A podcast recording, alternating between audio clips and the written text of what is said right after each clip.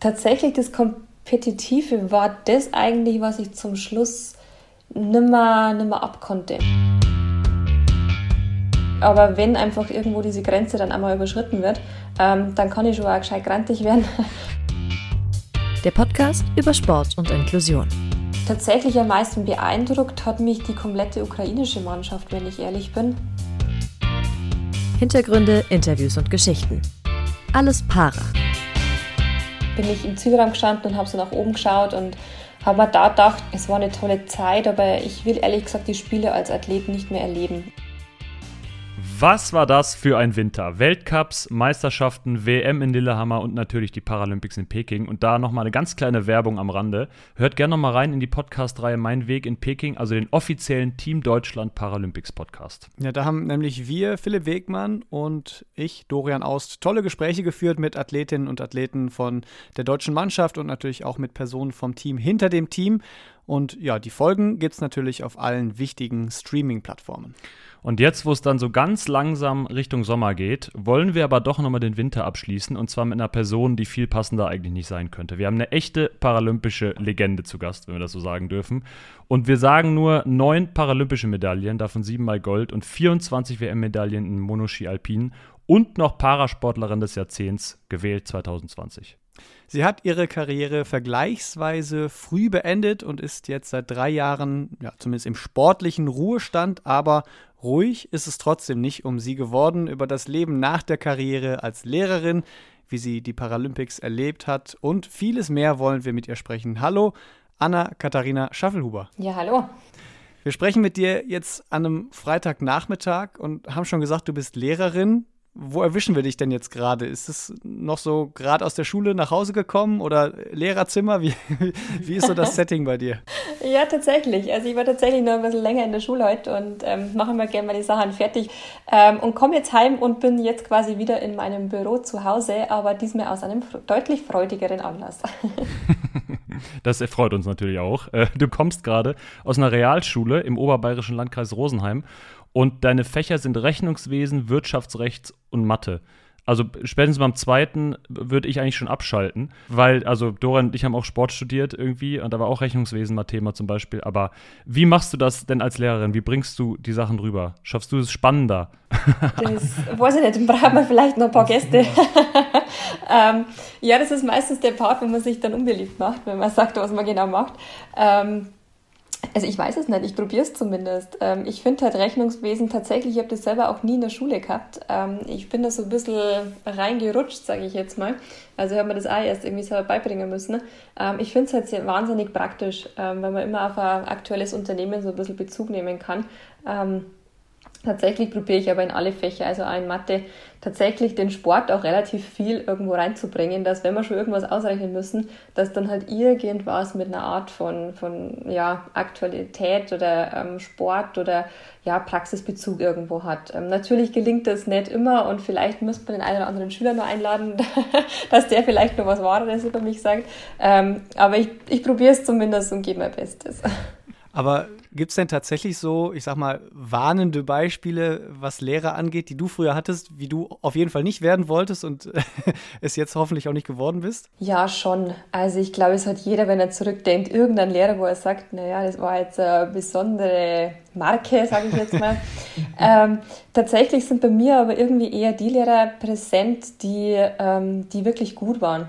Also ähm, ich meine, ein Beispiel bei mir mit Mathe. Ich war am Anfang meiner Schulkarriere, war ich echt richtig schlecht in Mathe.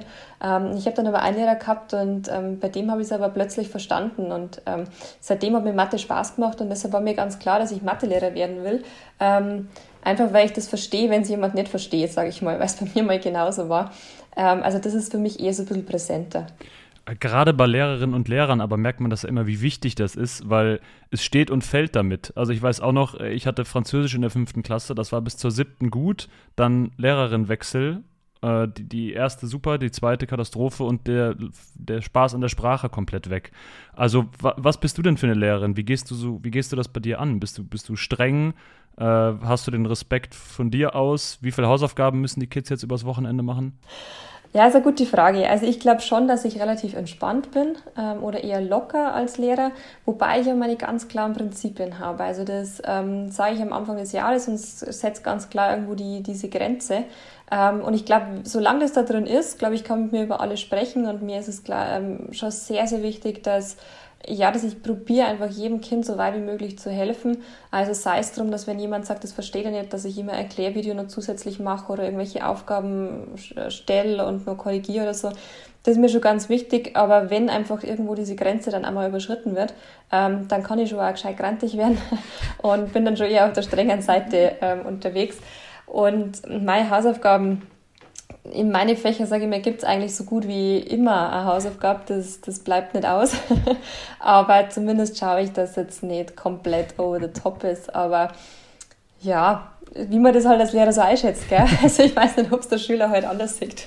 Mathe-Hausaufgaben sind so ein bisschen auch so ein bisschen die, die angenehmsten, sage ich mal. Weil die konnte man immer so runterrechnen. Entweder man es halt verstanden oder nicht. Äh, anders bei einem Aufsatz, wo man sich was aus. Das war beim Aufsatz schwieriger. was ist denn deine, ganz kurz, äh, deine, deine Grenze quasi? Also, wo kommst du in die Klasse rein und machst direkt eine Ansage? Äh, ja, also wenn es viel zu laut ist und chaotisch ist oder, ähm, weiß nicht mehr, irgendwo auf dem Tisch drauf steht oder ähm, ich weiß auch nicht, was man da alles, alles irgendwo machen kann oder irgendwas rumgeworfen wird oder ähm, ja, man einfach sei ich sage jetzt mal, die Hausaufgaben halt nie macht oder so, das sind schon so Sachen, wo ich sage, ähm, das, das geht halt einfach nicht und man muss einfach, wenn ja, man mit mir zu 30., 31. und so weiter in so einem Raum drin ist, dann braucht man ein paar Regeln, sonst geht da jeder mit so einem Kopf raus. Ähm, und das sind schon so Sachen, wo ich schon sehr eigentlich darauf bedacht bin, dass das geordnet irgendwo abläuft. Du bist mit einer inkompletten Querschnittslähmung geboren und sitzt im Rollstuhl. Da stellt sich jetzt natürlich die Frage, wie barrierefrei ist denn eigentlich deine Schule? Weil also meine war es früher überhaupt nicht, muss ich gestehen. Ich habe ähm, wahnsinnig Glück eigentlich mittlerweile. Also ich war selber an der Schule, wo ich selber schon, also damals schon wahnsinnig Glück gehabt habe, dass die einen Aufzug hat, ne? Weil sonst, ich meine, ist das schon das Problem, dass man sagt, wenn man ähm, nicht mehr auf die Schule gehen kann, wo jeder andere hingeht, dann wirst du ja automatisch aus dem ganzen sozialen Umfeld eigentlich rausgerissen, ne? Also es war damals schon super und das kann ich im Nachhinein jetzt erst, ähm, ja, so viel mehr eigentlich wertschätzen, ne?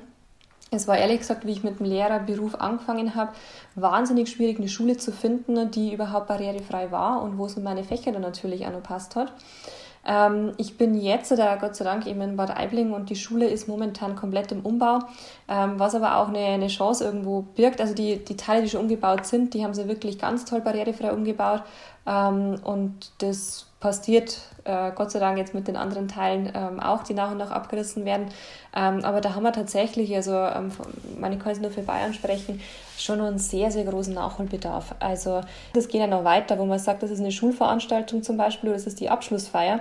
Und ähm, wie blöd ist es denn, wenn zum Beispiel jetzt irgendwie ein Elternteil oder ein Geschwisterkind eine Behinderung hat ähm, oder sei es die Oma oder der Opa und man dann sagen muss, naja, zur Abschlussfeier von einem eigenen Sohn kannst du zum Beispiel nicht mitkommen.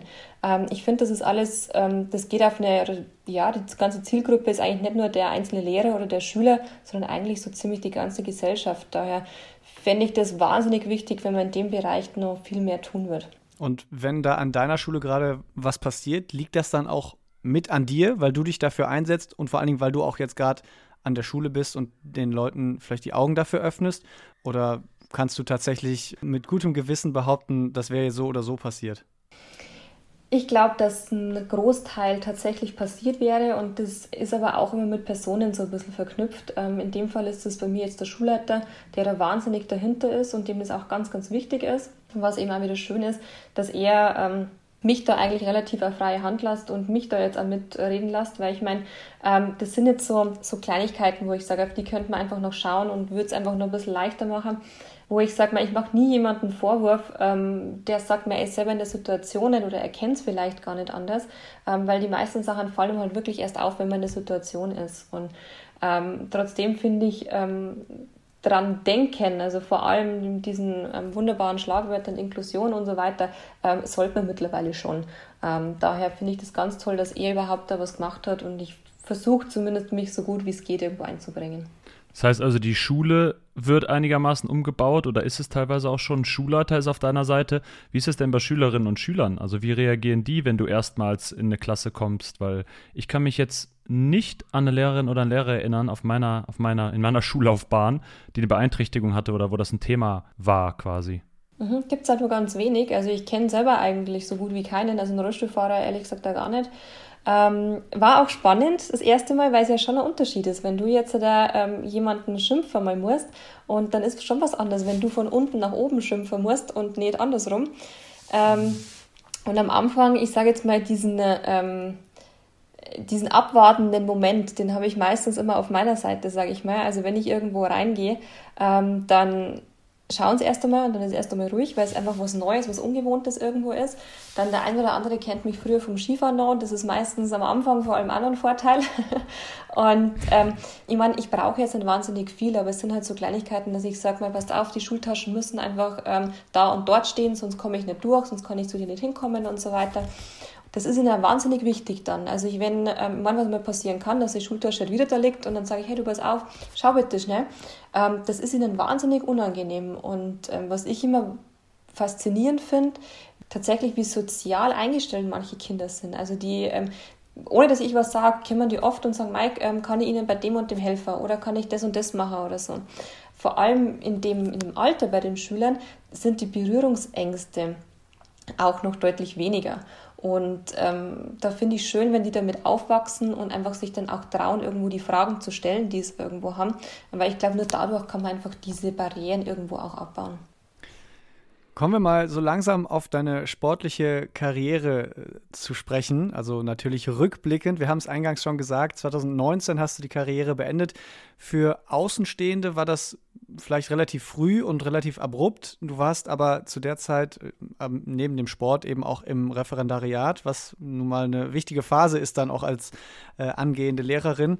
War das dann auch der Hauptgrund, die äh, Karriere in der Schullaufbahn sozusagen auch äh, voranzutreiben und eben nicht komplett zu vernachlässigen? Ehrlich gesagt gar nicht. Also, ähm, ist, also im Endeffekt war es so, ich meine, ich bin ja relativ sehr früh auch in den ganzen Sport reinkommen und es ist relativ ähm, früh und schnell irgendwo bergauf gegangen bei mir, wo ich natürlich sehr dankbar bin. Ähm, aber muss jetzt sagen, ich war ja eigentlich, ab dem ich so 13, 14 was war, sehr, sehr wenig zu Hause. Das heißt, es waren einfach zwölf Jahre meines Lebens, wo ich ähm, irgendwie bei, sei es Europacup und dann Weltcup, zehn Jahre lang, ähm, ja, unterwegs war und ich war nur noch ganz wenige Tage im Jahr überhaupt zu Hause und ich bin wahnsinnig dankbar und froh über alles, was ich irgendwo erreichen konnte und das ist vor allem jetzt oder so im Rückblick wahnsinnig schön und manchmal auch ein bisschen emotionaler wie währenddessen, wenn man es noch mehr anders ein bisschen einordnen kann, ähm, wie zu dem Zeitpunkt. Also ich habe das normale Leben irgendwie nicht mehr gekannt. Also ich war zwölf Jahre unterwegs, aber dieses, naja, abends mal ins Kino zu gehen, das Wochenende frei zu haben, ähm, ja, dieses alltägliche Leben, das habe ich so nicht mehr gekannt. Und tatsächlich hat dann das für mich einfach den größeren Reiz dann irgendwann dargestellt. Und ähm, ich habe ja irgendwann dann auch festgestellt, ich habe mich irgendwann auch komplett gefühlt. Also ich habe irgendwann dann gesagt, mei, ich habe eigentlich alles erreicht, was ich mir jemals irgendwo erträumt hätte. Dann war es schon so, wo ich gesagt habe, ja, das, das ist jetzt auch gut so. Und ich habe mir dann das, ähm, das Jahr, also nach den Spielen von Pyeongchang noch genommen, das, das WM-Jahr, um für mich die Entscheidung auch irgendwo reifen zu lassen.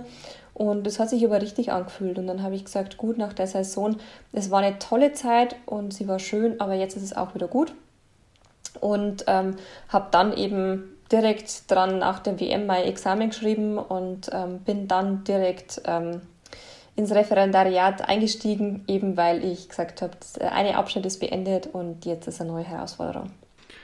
Das klingt aber so, als lebt es sich für dich ganz gut seitdem ohne den Leistungssport. Äh, total, eigentlich schon, ja. Na, müsste ich lügen. Also ich muss wirklich sagen, mir macht der neue Sport, äh, der äh, Sport sage ich schon, der neue ähm, Beruf macht mir wahnsinnig viel Spaß und das ist genau mein Ding. Also das ähm, ist wirklich super.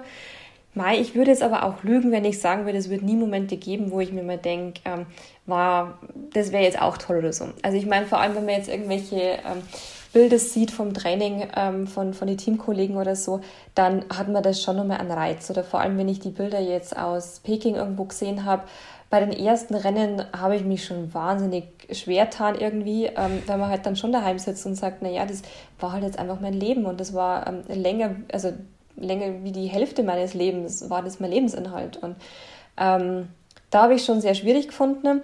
Ähm, weil ich meine, früher, ich habe das Hobby zum Beruf gemacht und wenn jemand anders früher ins Büro gegangen ist, dann bin ich halt irgendwo auf den Berg gegangen. Und das war eine wahnsinnige Freiheit. Aber ich finde dann immer, je länger man darüber nachdenkt, über das Ganze, ähm, einfach was das aber trotzdem mit sich bringt, diese vielen Trainingsstunden, dieses ständige Unterwegssein, dann auf so einem Berg scheint auch nicht ständig die Sonne, sondern da regnet es und schneit und ist kalt und was weiß ich. Und das ähm, sind ganz viele so kleine Sachen, ähm, die sich aber am Ende dann summieren und wo ich dann gesagt habe, nee, es ist doch gut, dass ich jetzt einfach in meinem Leben, wo ich gerade bin, angekommen bin.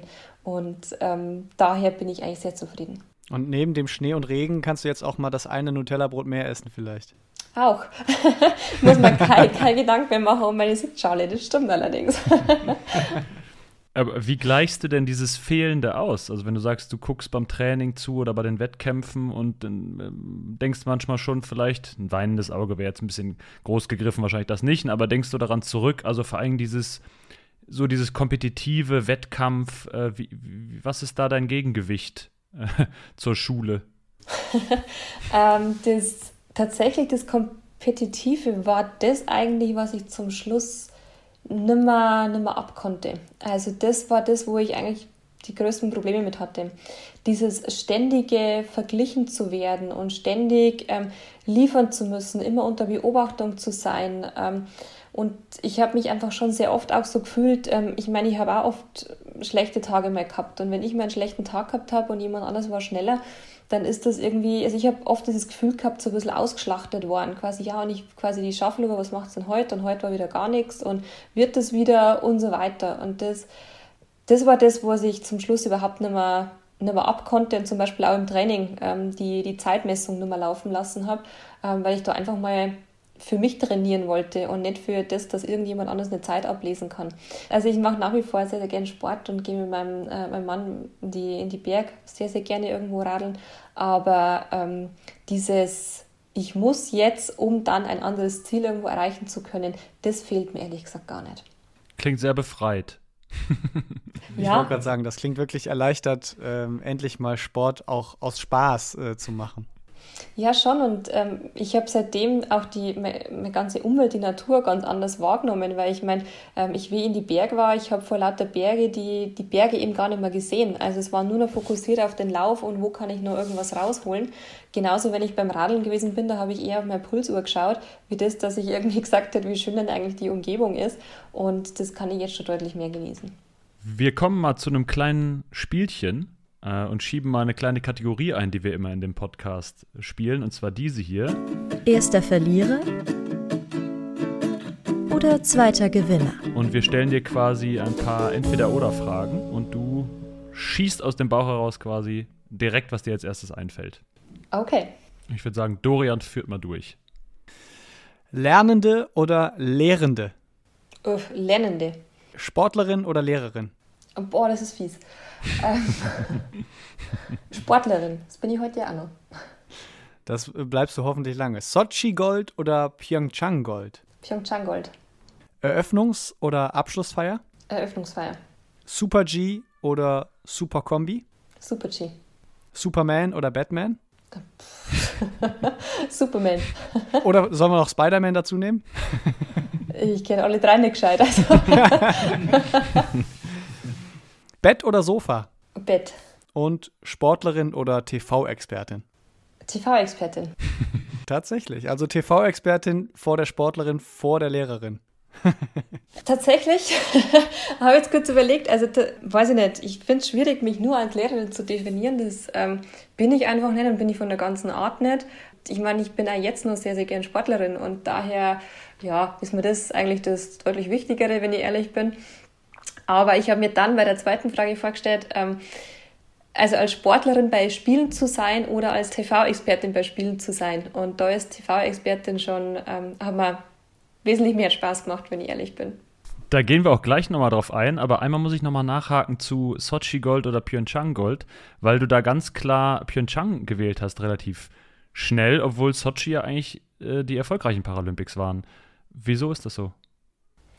Das ist eben, das ist genau aus dem Grund so, weil Sochi so wahnsinnig erfolgreich war. Und ähm, ich meine, ich war damals 21, weil ich da diesen riesen Erfolg gehabt habe und ich bin, ich bin hingefahren, ich wusste, es ist möglich, dass ich da ähm, so viele Goldmedaillen hole, aber es muss halt dann auch schon zusammenpassen. Und ich bin dann heimgekommen und bin auf einmal da gestanden mit 21 und habe gesagt, mei, ich habe eigentlich alles gewonnen, was ich gewinnen kann.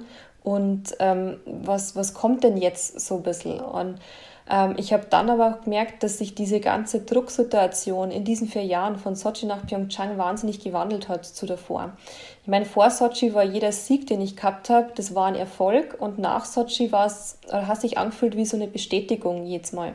Und quasi, ja, und ich muss wieder abliefern und so weiter. Und wehe, ich habe dann mal ähm, Silber oder Bronze geholt oder so. Ich meine, das hat in dem Moment für mich auch ein wahnsinniger Erfolg sein können, ähm, aber ist nach außen nicht immer so wahrgenommen worden. Und daher waren diese vier Jahre von Sochi nach Pyeongchang haben sich für mich unfassbar lang angefühlt. Und ähm, ich habe einfach nur ein großes Ziel gehabt und ich wollte vor meiner kompletten Familie nochmal Gold gewinnen. Ja, wie ich das dann in, in Pyeongchang geschafft habe und im ersten Rennen die Goldmedaille geholt habe, dann war das für mich einfach dieses, ähm, ja, ich habe genau das jetzt einfach wieder geschafft und das war für mich dieser eine große Erfolg, den ich da wiederholen wollte. Und daher ist es für mich ganz klar Pyeongchang, weil das für mich eigentlich so dieser Moment der Karriere ist. Also wie ich durch das Ziel durchgefahren bin und dann meine Familie auf der Tribüne äh, mit ganz vielen Deutschlandfahnen irgendwo hüpfen habe sehen, das nimmt mir irgendwo keiner. Und ähm, daher ist das für mich der schönste Moment eigentlich meiner Karriere. War da auch so ein bisschen mit der erste Entschluss, die Karriere dann auch zu beenden? Weil das mit das Hauptziel war und das wurde dann erreicht? Ja, schon. Also ich habe schon nach diesen Spielen, ähm, bin ich im Zielraum gestanden und habe so nach oben geschaut und habe mir da gedacht, ähm, es war eine tolle Zeit, aber ich will ehrlich gesagt die Spiele als Athlet nicht mehr erleben. Und ähm, das habe ich mir da schon so, so gedacht ähm, im Vorfeld oder, oder während den Spielen dann auch und ähm, habe mir dann aber dieses Jahr genommen, um das reifen zu lassen. Spannend. Vor allen Dingen, weil es dann ja tatsächlich genau so auch kam. Du es äh, ja einfach so durchgezogen hast und bei den nächsten Spielen, Peking, also jetzt im März diesen Jahres, warst du dann tatsächlich die TV-Expertin. Das hatten wir eben schon angesprochen. Tatsächlich hast du gesagt, das hat dir besser gefallen als als Sportlerin.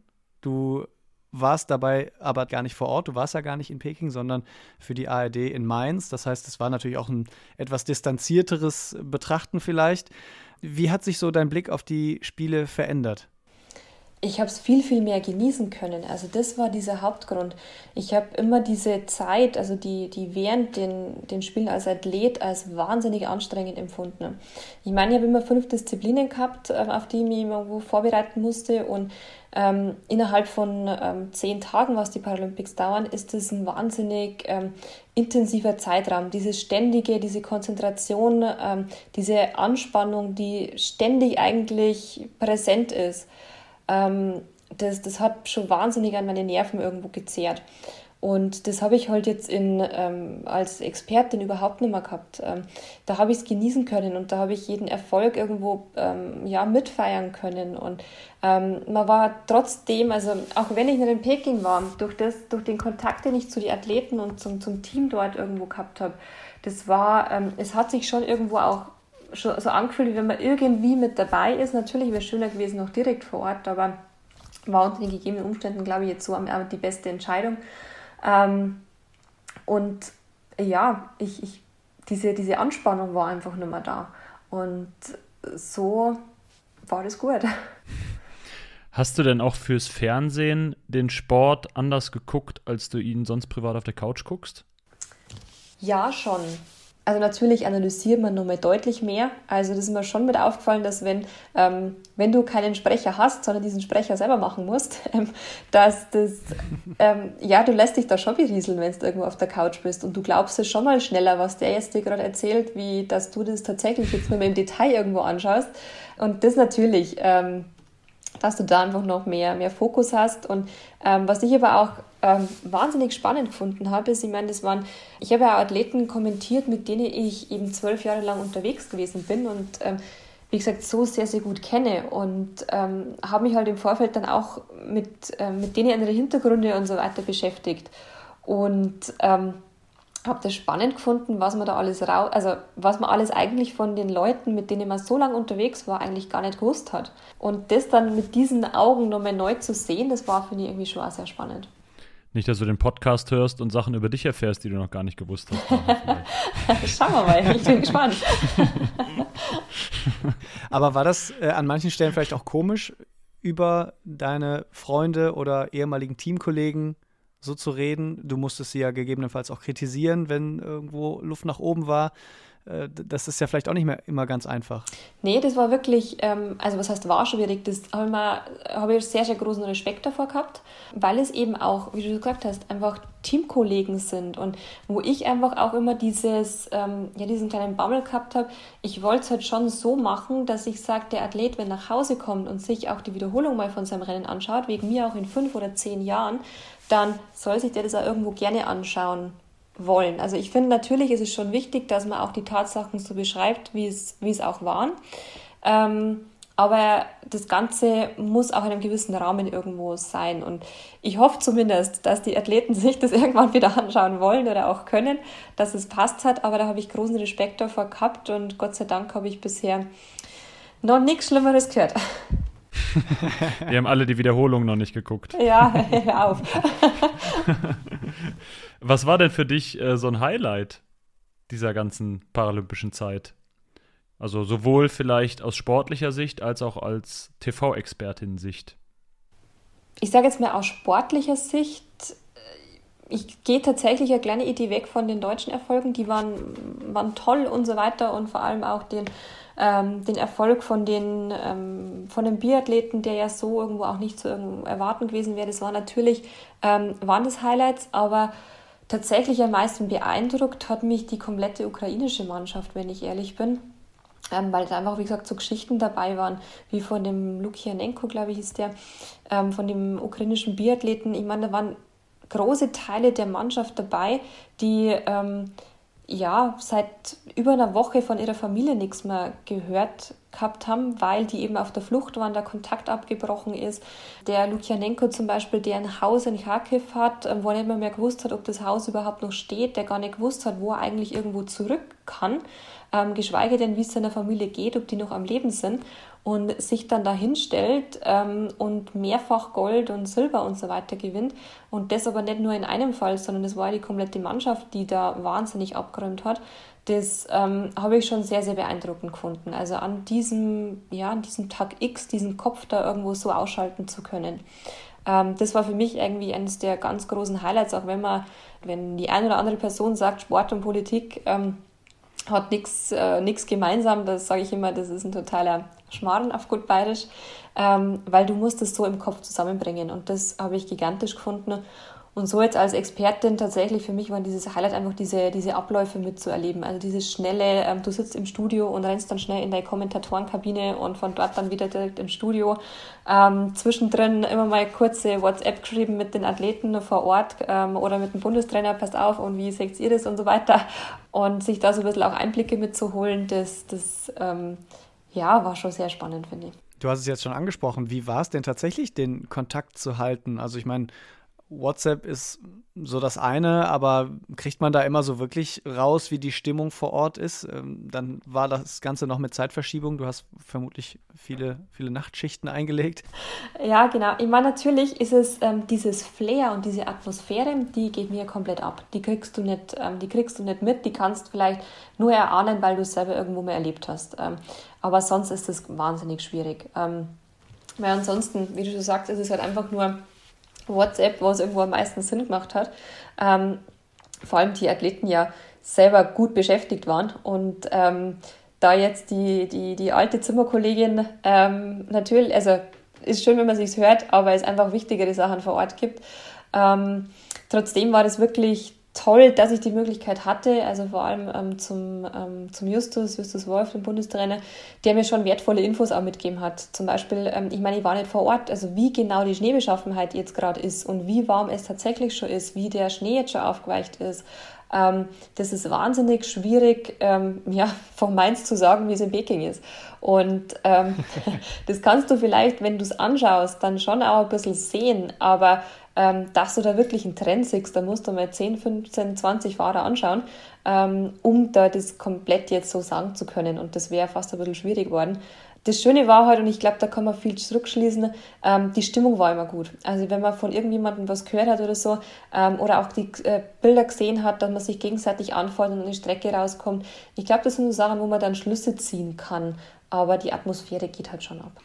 Du hast schon, hast schon gesagt, dass du versucht hast, über WhatsApp so viel Kontakt wie möglich zu halten. Wahrscheinlich dann auch sehr intensiv zu äh, Annalena Forster, äh, langjährige Teamkollegin, gute Freundin und so ein bisschen auch Nachfolgerin, was ja so die sportliche, sportliche Rolle angeht, weil sie war natürlich so das Gesicht der deutschen Mannschaft. Konntest du ihr auch so ein bisschen helfen, mit dem Druck umzugehen? Du hast auch schon davon gesprochen, dass du in Pyeongchang den großen Druck verspürt hast, deine Leistungen zu bestätigen. Ich glaube, genau den hatte sie nämlich jetzt auch, diesen Druck, zumindest von außen. Ja, das stimmt. Also vor allem ähm, ja, nach dieser äh, sehr erfolgreichen WM, die sie einfach im Januar gehabt hat, war das für, sie, für sie schon auch ähm, ja, nicht so einfach. Ich meine, gut für sie, ähm, ich glaube, was für sie schon ein Vorteil war, dass einfach die WM nur so kurz war vor den, äh, vor den Spielen, dass die Zeit zum Überlegen jetzt gar nicht oder die Zeit der Anfragen auch gar nicht so wahnsinnig ähm, ja, krass viel hat werden können.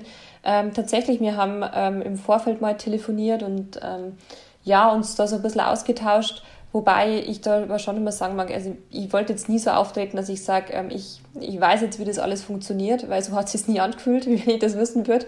Mich freut es, wenn, wenn ich ihr vielleicht helfen konnte, das, das glaube ich, muss, muss sie irgendwo entscheiden, ähm, aber irgendwo weiß ich nicht. Also ich glaube, das steckt dann schon in ihr auch selber drin. Und ähm, manchmal hilft es aber einfach nur, wenn man einfach drüber, darüber redet oder über was anderes redet.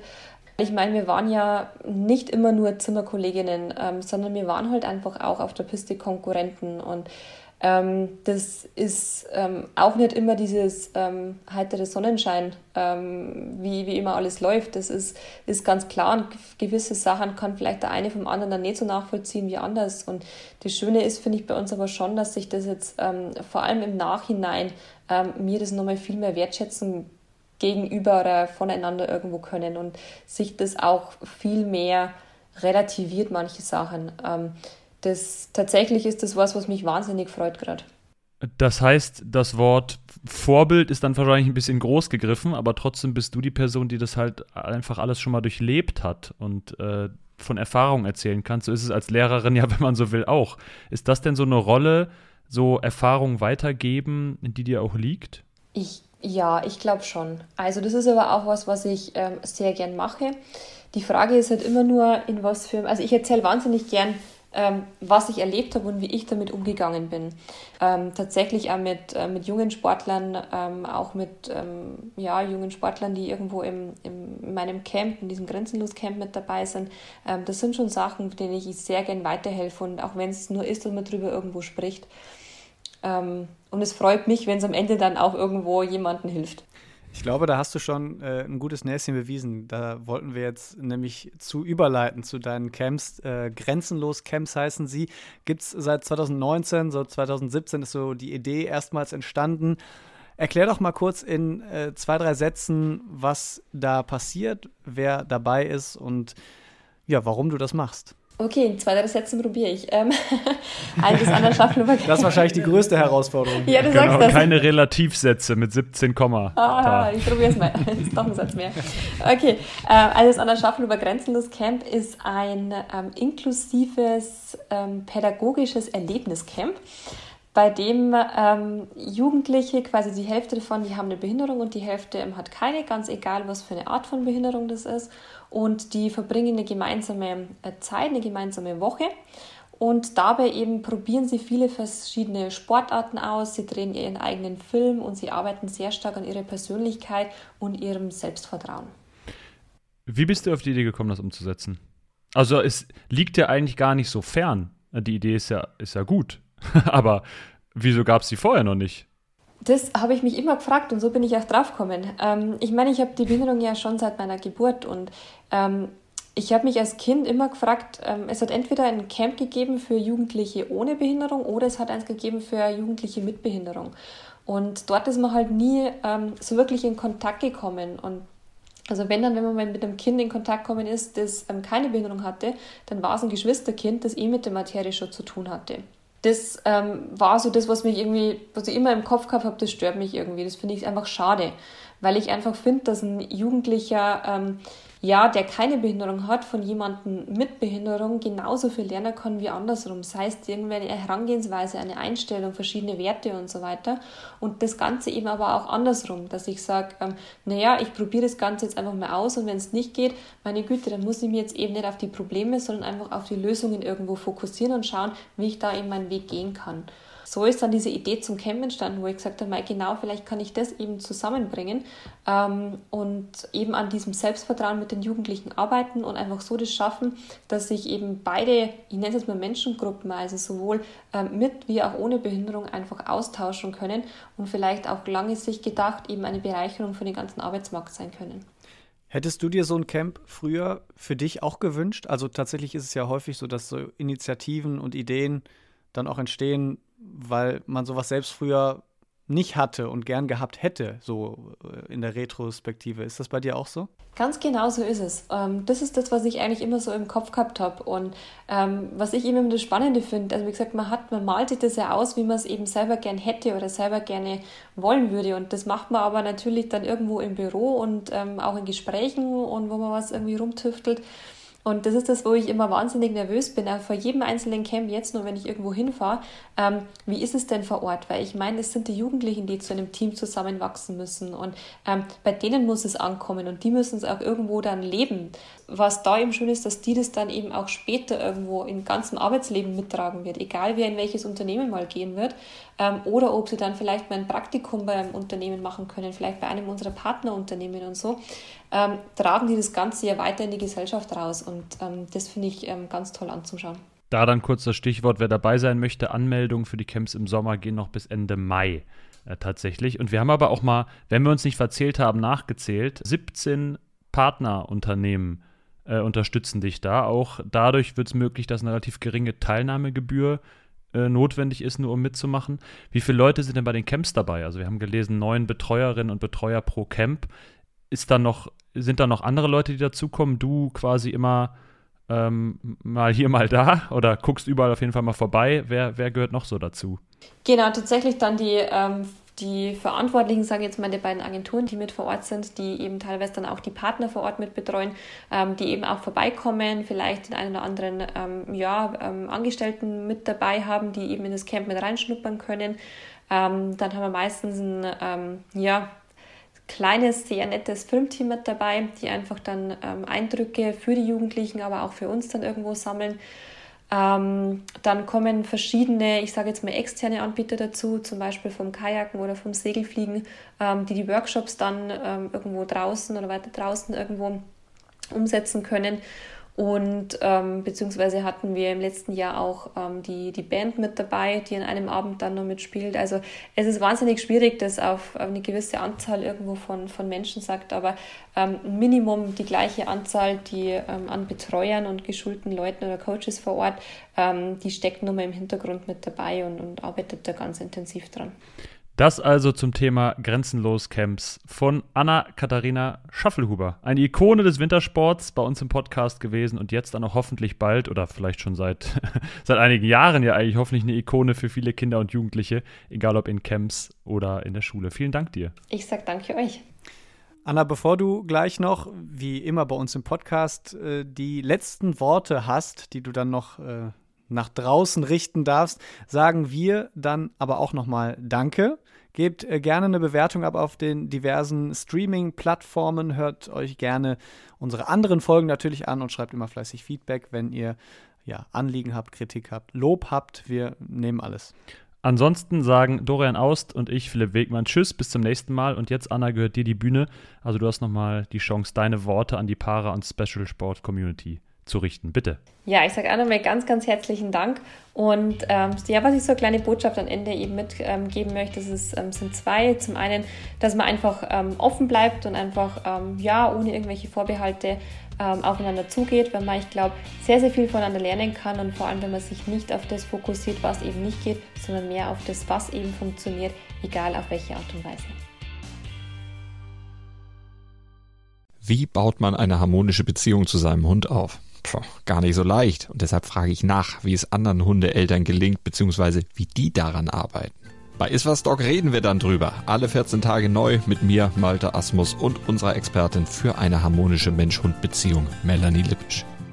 Iswas Dog mit Malte Asmus. Überall, wo es Podcasts gibt.